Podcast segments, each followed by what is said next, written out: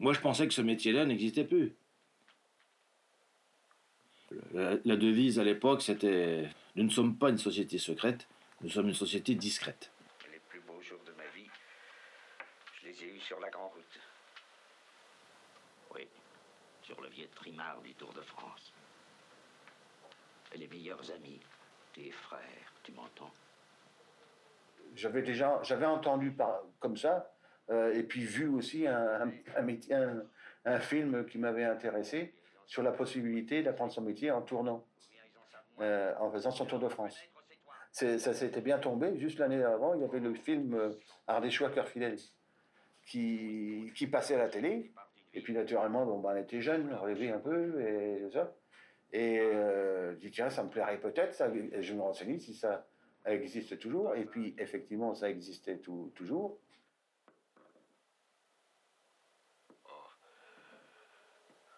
On a fini le Tour de France, petit, crois-moi, vous voyez, c'est vrai, mais d'une trempe qui vaut toute noblesse.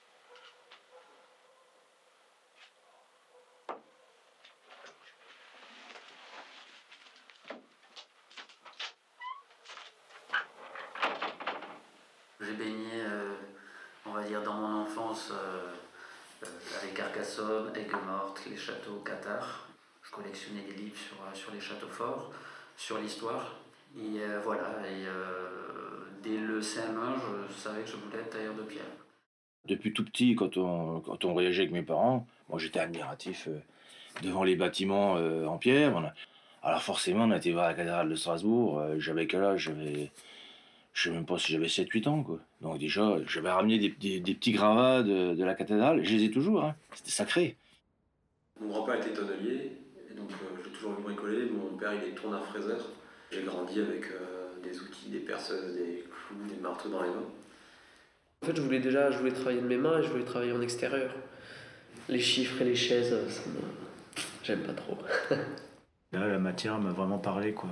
De taper euh, dans la masse euh, et créer une forme, ça, ça me, ça me parlait vraiment, quoi. J'ai fait un bac, puis une licence d'art plastique. Et après, en gros, j'ai fait des stages de graphisme dans des écoles et euh, dans des entreprises. Et puis en fait, ben, j'avais juste besoin d'être ailleurs que dans un bureau face à un ordinateur pour, pour me sentir bien. Je suis fils, petit-fils, arrière-petit-fils d'artisan et en fait, ben, ça me colle un peu à la peau. Quoi.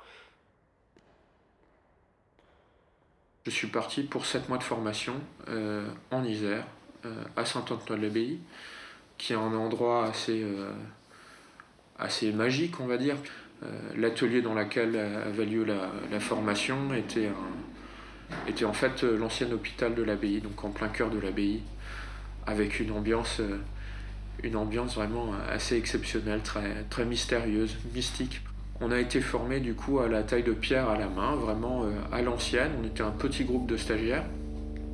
On habitait dans un dortoir euh, au-dessus de l'atelier, dont une dans une des tours de l'abbaye avec le vent qui passait en dessous. Euh, on ramenait notre, bois dans, le poêle, dans l'unique poêle de l'appartement qui était dans la pièce à vivre au centre le matin pour se réchauffer après nous être extraits de notre pile de couettes et de sacs de couchage.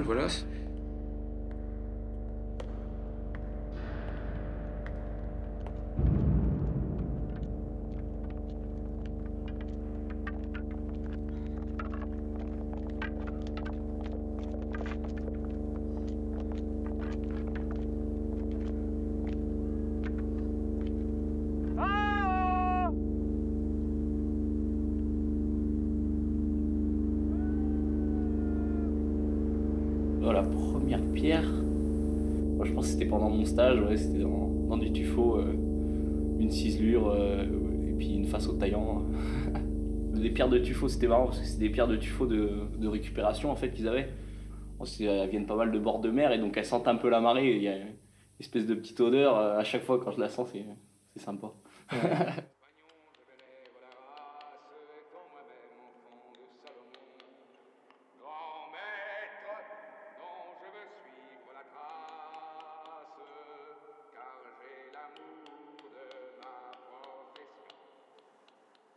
Moi, je trouve ça bien de, de pas directement euh, commencer à, à tailler à la disqueuse euh, et au euh, marteau pneumatique et machin. Je pense qu'il faut savoir déjà bien, bien débuter avec, comme, comme faisaient en tout cas ceux d'avant, quoi, pour comprendre déjà comment étaient construits à enfin, avant les cathédrales. Parce que si tu commences avec ta disqueuse, bah tu te dis pas, ah ouais, tiens, cette cathédrale, ah, c'est bien fait tout ça.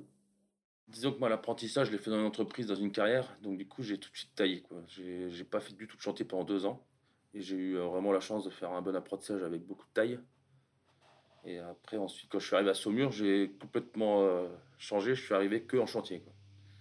Euh, bah, de la maçonnerie, de l'enduit, de la pose de pierre. Et je, pareil, j'ai accroché autant que l'atelier.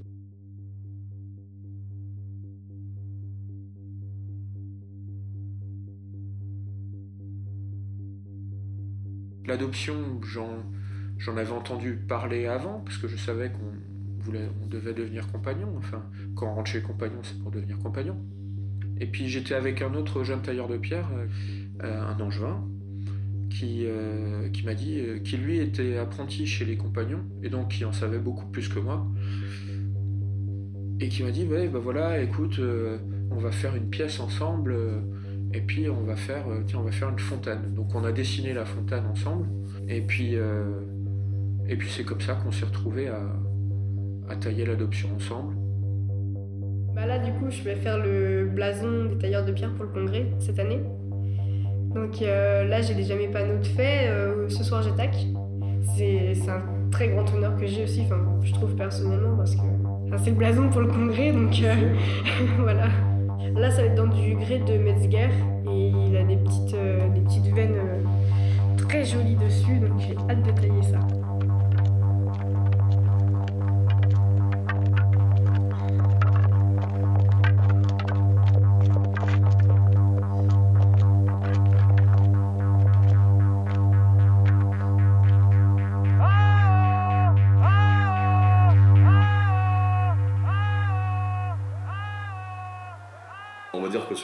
France, c'est 50% du, de tes compétences en métier qui vont compter et, et les autres, euh, ta manière de, de- d'être avec les gens aussi, quoi, et puis de, de retransmettre. Même je pense que ça compterait même plus. Bon, il y en a qui galèrent un peu plus, il y en a qui l'ont acquis un peu plus vite, mais c'est vrai que le, le rapport humain, c'est plus difficile à, à gérer. quoi. Ils m'ont vraiment pris, euh, j'ai l'impression, comme. euh, comme je pense qu'on doit prendre un jeune euh, sous sa houlette. hein, euh. Bah, je, je participais aussi, euh, j'étais aussi, euh, donc, aussi bien accompagné en entreprise qu'à côté euh, dans, dans ma vie privée, quoi, parce qu'ils me, ils me soutenaient, ils m'aidaient, euh, j'étais invité chez eux. euh. Je suis venu à Strasbourg, j'ai taillé pour la réception. Je suis monté à Rodez. Après Strasbourg, je suis parti en Australie. Saint-Tropez, À côté de Toulon. Puis après, je suis parti à Périgueux. Au Luxembourg, au Luxembourg. Voilà, Strasbourg, quoi, au bout de 7 ans. Un patron aussi euh, qui, est- qui venait de, de reprendre l'entreprise de son père et qui avait vraiment euh, monté une belle structure. Donc euh, en, en collaboration avec un, un autre compagnon, ils avaient repris l'ensemble à deux.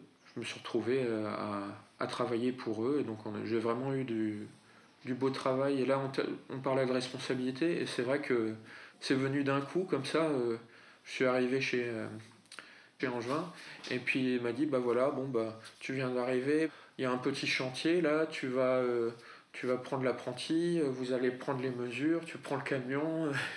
ça s'est fait vraiment très vite. J'ai embauché et tout de suite hop j'avais j'avais le vieux camion Mercedes de la boîte, l'apprenti à côté et puis c'était parti pour pour des petits chantiers. Donc ça c'était vraiment plaisant.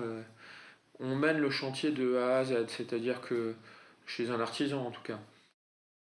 Puis bah, moi, je me suis trouvé avec, le compagnon d'Alba. C'était la joie de vivre, ce gars. C'était, c'était une sommité en, stéréotomie, euh, un débrouillard. Alors j'ai passé quand même l'année avec lui à l'atelier, en, grande partie. Et puis donc, on a taillé. euh, j'ai fait beaucoup de taille, beaucoup, beaucoup de taille euh, à, comment dire, à Angers. Et puis, euh, donc je m'occupais, je m'occupais des jeunes, mais j'avais une bonne équipe de, une bonne équipe d'apprentis et une bonne équipe d'aspirants. Donc euh, je pouvais euh, facilement déléguer un peu. J'avais toujours un œil dessus, mais ça se passait très bien. Il n'y a jamais eu de, il y a jamais eu d'embrouille. Et là, j'ai vécu une belle. Pendant les trois mois, c'était vraiment fantastique. Fantastique ouais. extraordinaire, de- Ouais. la restauration de la maison. Et puis, Et le puis, compagnon d'Orgland, voilà, c'est un et puis, personnage. dans- et puis d'Orgland, euh, par contre, j'ai fait, moi j'étais chez basé à son, à sa maison euh, bourgeoise, un, petit, château, parce que c'était un, noble. Moi j'ai fait la restauration dans un château, euh, euh, restaurer une cheminée pendant bientôt près d'un mois, euh, monumental, hein, qui fait 5 mètres de haut, tu sais. Et puis, il était dans le château de sa mère, où là c'était pareil, c'était épique, parce que dans l'intérieur du château, tu avais la, la salle à manger, il y avait je pas, il y avait un arbre qui faisait facilement le, la largeur de la table, je mens pas, 15 mètres de long. Et ben il fait manger moi à un bout et lui à l'autre bout. Tu sais Euh, il chantait des- le, la chanson, tu sais, du euh, monte l'ouvrage au plus haut euh, sous l'orage. Tu sais, on avait changé la croix qui avait pris un coup de foudre là de la chapelle. Alors on était descendu parce que ça commençait à, à devenir dangereux. Hein. T'avais une- puis une croix qui était grosse. hein. C'était une machine qui faisait enfin, bien 2 mètres, euh, deux mètres par, par un, 2 mètres de haut par euh, 1 mètre 50 de large, en pierre, hein, au, bout du pignon. On avait monté ça, on n'était que deux, euh, c'est pas, pas évident. hein. Et puis là, pendant trois mois, euh, euh, je me suis vraiment éclaté. Puis avec son au contact, il faisait de la sculpture. vraiment, c'est du beau travail. Je suis content de prendre le trimar avec vous, Ardéchois. Puis j'espère ne pas vous lâcher avant Pontoise, hein.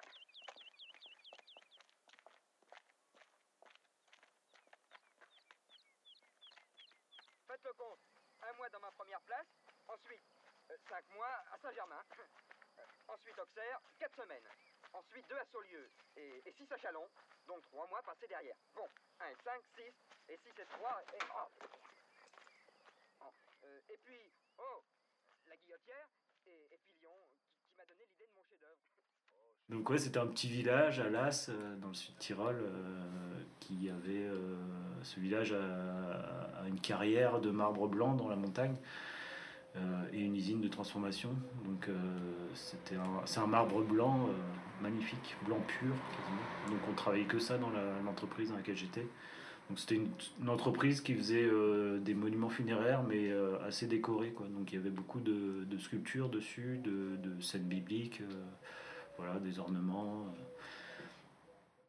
euh. Ouais, alors l'expérience en Nouvelle-Zélande, c'est vrai qu'en termes euh, de contact avec euh, le matériau, j'en avais pas plus que ça.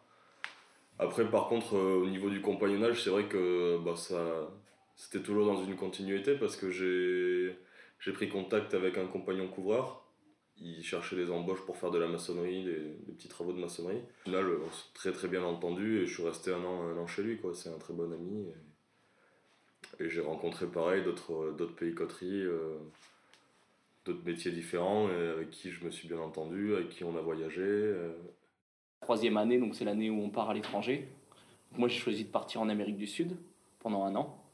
Donc, euh, on a la chance, si on a si on a un projet, euh, on va dire, euh, un peu extra professionnel, de pouvoir le réaliser une année à l'étranger. Et donc, j'ai pu, euh, pendant un an, en fait, euh, parcourir l'Amérique du Sud. Donc, j'ai fait quatre pays le, pays le Pérou, le Chili, la Bolivie l'Argentine. Après, euh, les cadres de travail, c'est toujours été un peu différent. Au début, j'ai fait trois mois en Amazonie. Donc euh, c'est quand même assez rude, surtout le climat en fait, parce que c'est bah, beaucoup de chaleur, c'est humide. Tu fais tes 4 heures, euh, 4-5 heures dans la journée et t'es, cuit quoi. Là je faisais, je faisais une, maison en bambou en fait. Et donc c'était pour une famille, pour ils agrandissaient leur maison. Donc on allait dans la forêt, on coupait les bambous euh, à la scie, après on les, on emmenait à l'épaule, on les chargeait sur les motos, on les traînait. Après on les fendait en deux à la hache et euh, on construisait comme ça.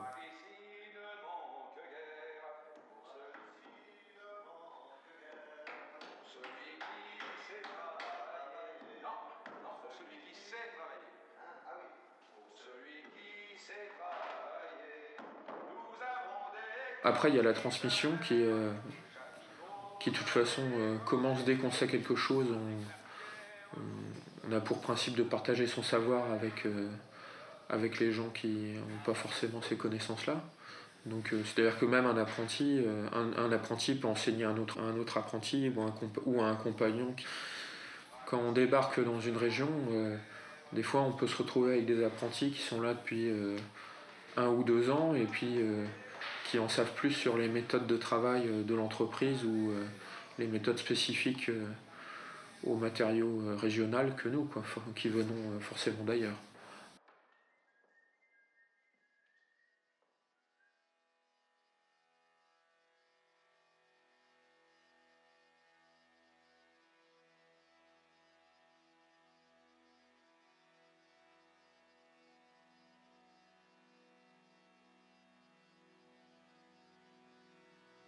Ciseaux pour la pierre tendre, ciseaux grain d'orge, ciseaux à bourron, masse, leille, têtu, gradine, chemin de fer, rustique, boucharde, marteau grain d'orge, rip, gouge, gouge grain d'orge, poinçon, maillet, chasse,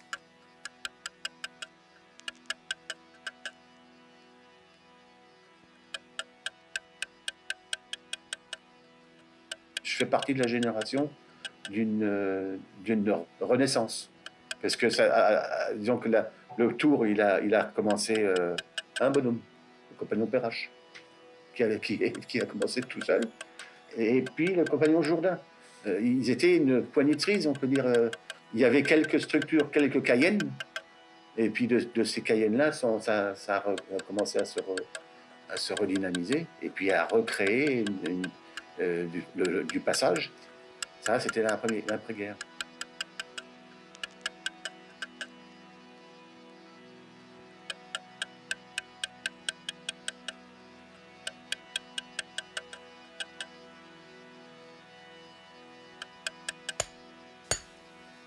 Petit appareil, moyen appareil, grand appareil, appareil simple, régulier, allongé, plein surjoint. Appareil double, régulier, harpé, en carreau et boutisse. Appareil triple, régulier, à alternance d'assises cubiques et d'assises allongées. Appareil triple, alternance d'assises régulières allongées. Maçonnerie fourrée. Fourrure. Appareil de revêtement régulier, irrégulier, plein surjoint, en carreau et boutisse, abossage en table simulant.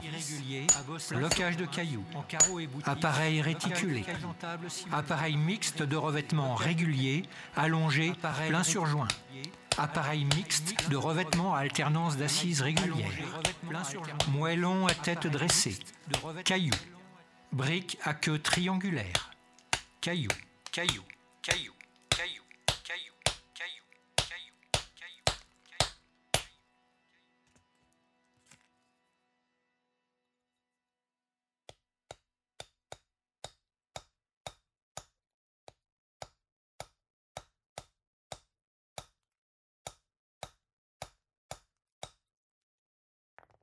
Tu veux, en Franche-Comté, bah, typique, euh, il y avait la maison des compagnons qui était euh, à Sonne, un petit village à côté de Besançon, donc il y avait le prévôt, euh, la maîtresse de maison, donc la maîtresse de maison c'est la, dame qui gère un peu toute l'intendance et, aussi des, pensions des jeunes, mais aussi s'ils ont des problèmes, s'ils veulent parler de quelque chose. Et donc c'est vrai que du coup il y a ce pôle-là en Franche-Comté, donc Sonne, et puis après le prévôt, lui, il y a des deux campagnes. Donc en fait, là-bas, le prévôt, il passe une à deux fois par semaine, mais c'est vrai que les jeunes sont plutôt en autonomie. Donc euh, après, il y a ce qu'on appelle le roller. Dans chaque campagne, il y a un roller, donc c'est un compagnon itinérant qui euh, seconde le prévôt, euh, l'appelle si jamais ça va pas pour trouver des solutions. Le prévôt, si, quand il passe, il lui dit bah là, ce serait bien que tu refasses ça, ça, ou que tu. il lui donne un peu la, marche à suivre pour gérer la, la communauté. Quoi touchons du bois, mais il y a quand même une mise en avant de l'apprentissage par le, le ministère du Travail euh, à l'heure actuelle. Et puis euh, euh, l'incendie de Notre-Dame de Paris, donc qui, en tout cas dans nos métiers, donc les métiers qui touchent aux monuments historiques, et puis donc en charpente, en couverture, en taille de pierre, il y a eu un regain d'intérêt pour nos métiers dans le, dans, le compagnonnage, on vise à faire des gens euh, responsables, quoi, et surtout euh, bah, autonomes, et puis libres et capables dans leur métier. L'objectif principal, c'est de grandir professionnellement, mais aussi, on va dire, mentalement, spirituellement, de, prendre sa place dans la cité. Quoi. Le fondement de, tout, c'est des jeunes et des anciens, et si on enlève l'un des deux, il n'y a, plus de, a plus de compagnonnage. bah déjà, ils apportent euh, leur expérience, euh, on va dire un petit peu leur sagesse, leur, euh, leur savoir. Et le compagnonnage, en fait, ils sont responsabilisés parce qu'on leur accorde une confiance. C'est une confiance mutuelle, en fait. Nous, on est là en relais, on les accompagne, on, accompagne le jeune, par exemple. On investit du temps et voilà, il doit voler de, de ses propres ailes et ils capacité à être très autonomes et à rebondir, en fait. Parce qu'on parle du compagnonnage, mais un parcours initiatique, il ne faut pas l'oublier aussi.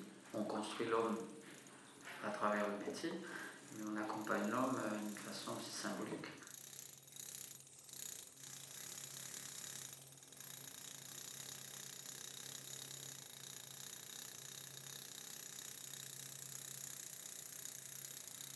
Alors moi du coup je suis compagnon, euh, là je suis dans ce qu'on appelle mes années de, de devoir. Donc c'est euh, après la réception, c'est euh, deux années où on donne et où on, où on retranscrit en fait notre savoir-faire aux, jeunes. Donc en fait dans les années de devoir, on, est dans la maison des compagnons avec une corporation de, jeunes, donc on, leur, on les aide pour les cours, etc. Et après il y a aussi, euh, on peut être euh, maître de stage, donc formateur on est leur, prof euh, métier quoi, dans, dans le CFA des compagnons. Et après, il y a Prévo. Donc moi, ce que je vais faire après, là, dans, dans un mois, quoi. Donc là, c'est pendant trois ans, et en gros, c'est c'est le, directeur de la maison des compagnons, qui gère un peu le personnel, puis il fait aussi euh, tout ce qui est relationnel auprès des entreprises qui embauchent les, jeunes. On a de plus en plus de jeunes qui ont suivi une formation, euh, qui ont été jusqu'au baccalauréat, donc qui sont des post-bac.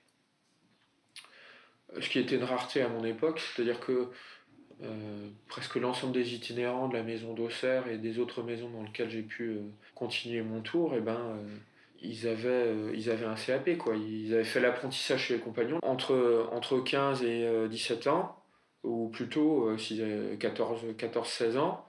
Et puis après, départ sur le Tour de France, euh, après le CAP, et puis euh, progression professionnelle et réception.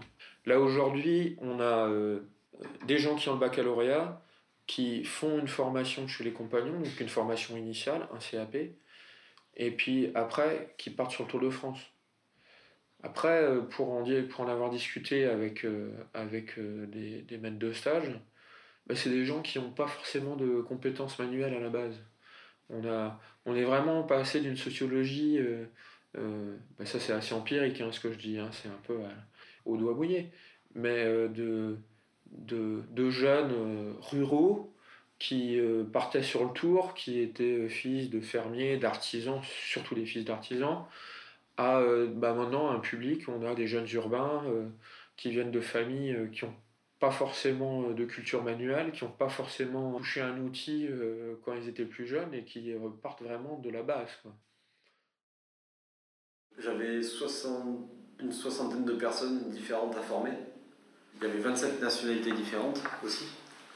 Donc c'était vraiment un challenge de, d'expliquer à des gens qui parlaient pas tout le temps français un métier et, et c'était pas forcément non plus leur projet professionnel. Et on arrivait quand même à avoir 90% de résultats positifs aux examens avec ça. Sur un, un diplôme de maçon du bâti ancien qui est un diplôme de niveau 5 et qui passait qu'en un an. Et donc c'était un sacré challenge et ça a marché. Parce que ils- c'était leur but professionnel, c'était quand même de se sortir de, de ce marécage euh, de RSA et de non-travail où euh, où il y en a qui sortaient de prison. Enfin, il y avait vraiment un panel euh, social euh, très étendu. Et euh, sur le plan humain, oui, parce que on avait des gens qui ont été, qui ont été méchants dans leur vie, qui ont fait des mauvaises actions, et d'autres qui ont subi la vie, qui sortaient, qui étaient des rescapés d'attentats terroristes, qui avaient vu leur, leur enfant se faire tuer sous leurs yeux, et donc là, genre, là, il leur manquait un bout de main, je le découvrais qu'en fin de formation, où je trouvais qu'il tenait mal ses outils, puis il a enlevé son gant, et il manquait une moitié de main, quoi, en fait. Il y avait vraiment des, des personnes qui ont été brisées par la vie, et puis hop, qui avaient une patate d'enfer, quoi.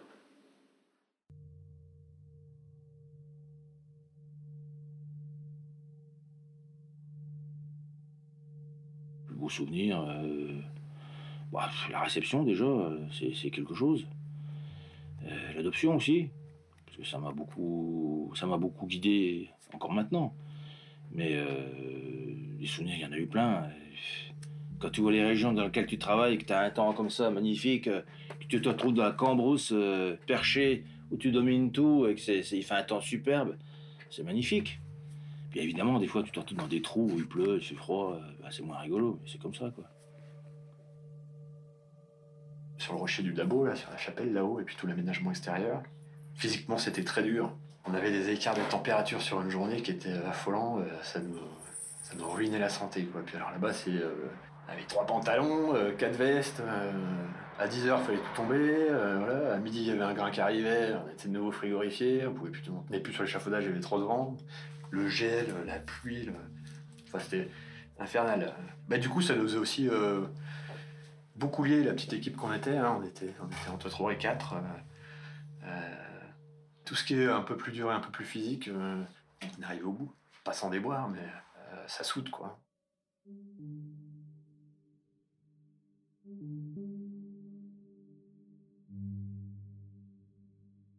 Bah, il y a un truc moi où où je me je me sentais fier on va dire c'était euh, c'était euh, l'année de mon CAP bien que j'étais en marbrerie il m'avait laissé deux mois tailler de la pierre et il m'avait fait faire une fontaine c'était vraiment la première fois où je touchais vraiment un caillou pendant mon année euh, d'apprentissage et ouais à la fin j'étais fier il y avait, euh, bien euh, 12 euh, 12 ou 15 cailloux je crois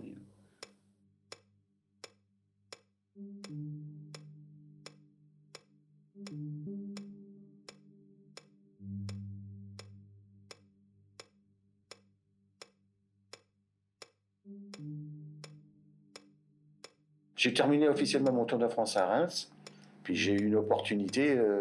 C'est là que le compagnon Perrache avait décroché le gros chantier de la restauration de la colonnade avec le fronton de l'Assemblée nationale. Il me dit Ouais, mais des chantiers comme ça, tu n'en reverras pas toute ta vie. Enfin, bon, je me suis retenter. On a travaillé pendant un an sur la restauration, où moi j'étais tout seul comme casse-caillou. hein. Et puis le restant, c'était tous des maçons. Tout le fronton a été étayé. C'est un chantier, euh, pareil, extraordinaire, parce que avec des tout petits vérins, c'est le même système qu'ils ont, fait le, pont de Millau, Euh, avec des tout petits vérins comme des camemberts, mais qui ont une force phénoménale. Tu t'entendais le fronton qui craquait, tu sais, tellement ça, re- ça remontait. Et il y avait bientôt euh, 600 tonnes de, charge. Et, donc, pour en revenir à, là, après, on démontait complètement la colonne jusqu'en bas. C'était des, des, des rondelles, hein. plus après la base, qui était en pierre de soupe. Et après, on a tout remonté. Il y avait tout un ordre pour les remettre. Ah, Une fois qu'on a eu tout, tout remonté, euh, bah, tout a été, euh, comment dire, on avait l'échafaudage devant. On a restauré aussi tous les chapiteaux corinthiens. Il y avait huit sculpteurs qui venaient. C'était un sacré chantier, hein. phénoménal. hein. Et euh, j'ai eu la chance, moi, à 30 ans, de, de, de, participer à ça. Quoi. Pour ça, des fois, je dis, moi, j'ai eu une, une chance inouïe.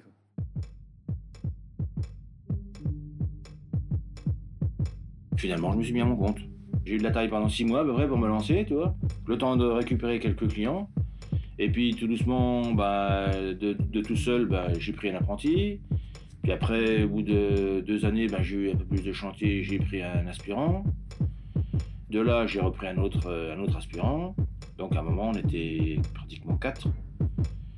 Ensuite, j'ai construit l'atelier là où on est, on est actuellement. Et puis bon, il y a eu il y a eu des fluctuations. Tout allait bien jusqu'à ce que, la conjoncture se détériore euh, sérieusement. Alors là, à ce moment, on s'est retrouvé à deux, avec pas grand chose à un moment. Et puis c'est reparti tout doucement. On a, on tendu le dos. On, est resté. euh, on est monté à trois. Trois, on est resté à trois, trois, quatre, quoi. Avec bien du mal. Puis depuis 2-3 ans, ça, ça, reparti, ça va beaucoup mieux.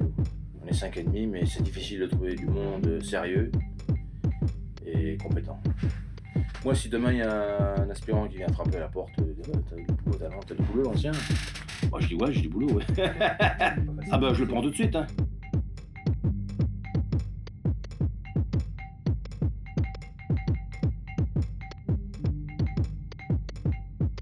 J'ai toujours appris dans toutes les boîtes dans lesquelles je suis passé.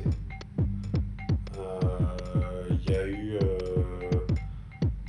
la première boîte dans laquelle j'ai commencé mon Tour de France. Ça a été, euh, ça a été des, belles expériences parce que j'ai rencontré d'autres personnes de mon métier, hormis le premier patron que j'avais eu, qui était un peu mon mentor, Là, je me suis rendu compte aussi ce que c'était d'être dans une boîte de 50 personnes, où il y a des tailleurs de pierre et des maçons, et que tout le monde est dans le même bateau. Donc ça, ça m'a permis de comprendre un petit peu la mentalité aussi de, de la vie en entreprise, euh, en tout cas dans la taille de pierre. Après, euh, oui, c'est des rencontres. C'est des rencontres avec des gens qui étaient, pour certains, des exemples, et pour d'autres, l'opposé. Et c'est ceux qui donnaient l'envie de ne pas être comme eux, donc de devenir exemplaires. quoi. Et c'est là que c'est là qu'on se forge aussi un caractère, on va dire. Et je vois la différence. Bah, pas les mêmes chantiers déjà. Puis euh, l'organisation n'est pas pareille non plus. Quoi. Et le rapport humain entre euh, ton patron et, euh, et toi, dans une petite boîte, tu vas plus être amené à le tutoyer, à, lui parler, etc. Alors que dans la, là, cette année, euh, je, lui serre, la- main quand même le matin, mais on ne se parle pas. Quoi. Il délègue au conducteur, qui délègue au chef d'équipe. Et, mais par contre, niveau, niveau métier, je suis un peu mieux. Moi, en tout cas, cette année, je vois plus de choses que les années d'avant. Quoi. Et euh, je fais surtout des trucs que j'ai jamais encore fait. Quoi. Euh, les gros blocs à, tailler, euh, à relever, à poser. Bah, tu fais pas ça, enfin, tu fais ça peut-être deux fois par an dans une petite boîte. Et là, c'est tous les mois, on, en pose et on en taille. On voit peut-être plus de choses, ou en, tout cas différemment. Bah, moi, je suis rentré dans l'entreprise en tant que tailleur de pierre, hein, même pas chef d'équipe, juste vraiment ouvrier. Et donc, euh, au bout d'un an, j'ai eu la, charge d'un petit chantier. La deuxième année, un plus gros chantier. Et après, de fil en aiguille, je me suis retrouvé à gérer euh, trois chantiers avec. euh, trois chantiers avec. On était 6-7. Puis après, l'agence s'est créée, puis bah, il a fallu quelqu'un qui fasse bah, l'appareillage, la conduite de travaux. Et au fur et à mesure, après, bah, le poste de responsable d'agence, la, la personne a changé d'entreprise, et du coup, j'étais promu. Euh. Ça, c'est une évolution qui a pris, euh, je vais pas dire de bêtises, mais 6 ans, quoi, ce qui est très rapide. Moi, je suis pas mal quand même pour, euh, pour les nouvelles pistes, pour euh, moderniser un peu tout ça, les nouvelles technologies, essayer de, les nouvelles technologies, essayer de voir en fait comment, comment faire mieux. Après, tant que ça reste, euh, tant que ça reste bien fait. euh. Après, moi, je sais que cette année, je suis en monument historique, c'est pas ce que j'apprécie le plus à faire, euh, euh, parce que pour tout un tas de raisons. Après, concevoir, c'est quelque chose que j'aimerais bien faire moi, dans le futur. Moi, j'aimerais bien créer et innover, en fait, enfin, euh, innover notre métier et surtout l'adapter au mieux euh, aux, enjeux, actuels.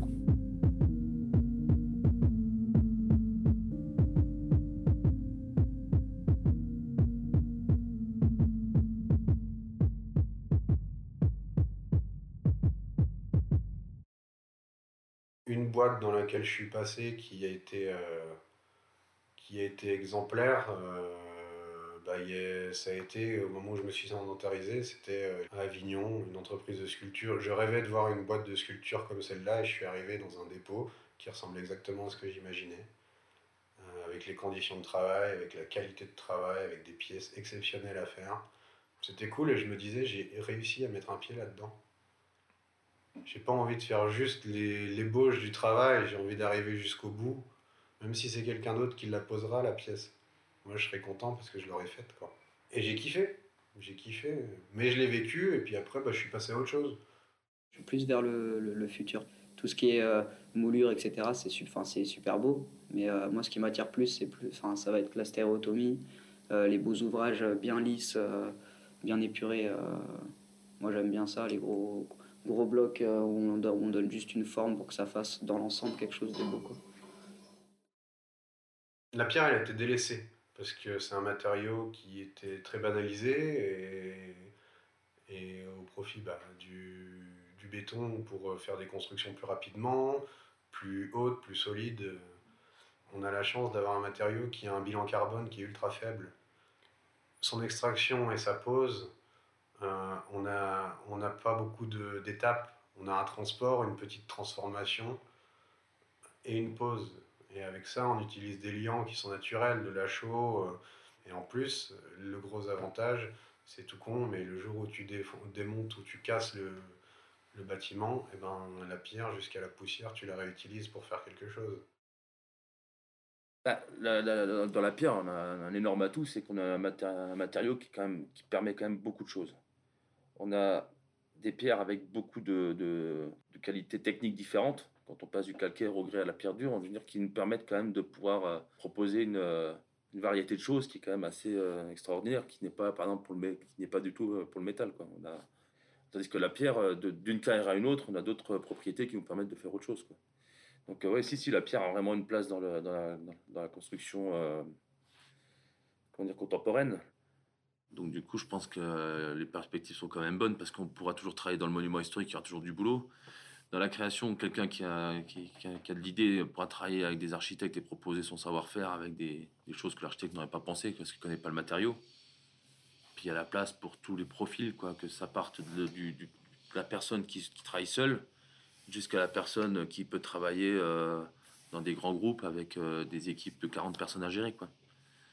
Après, voilà, un matériau de pierre peut faire de la maçonnerie. Enfin, par rapport, comment dire, aux, aux affinités de chacun, il y a de la, enfin, vraiment de la place pour tout le monde. Quoi. Et puis, il y a beaucoup de place de libre. Quoi.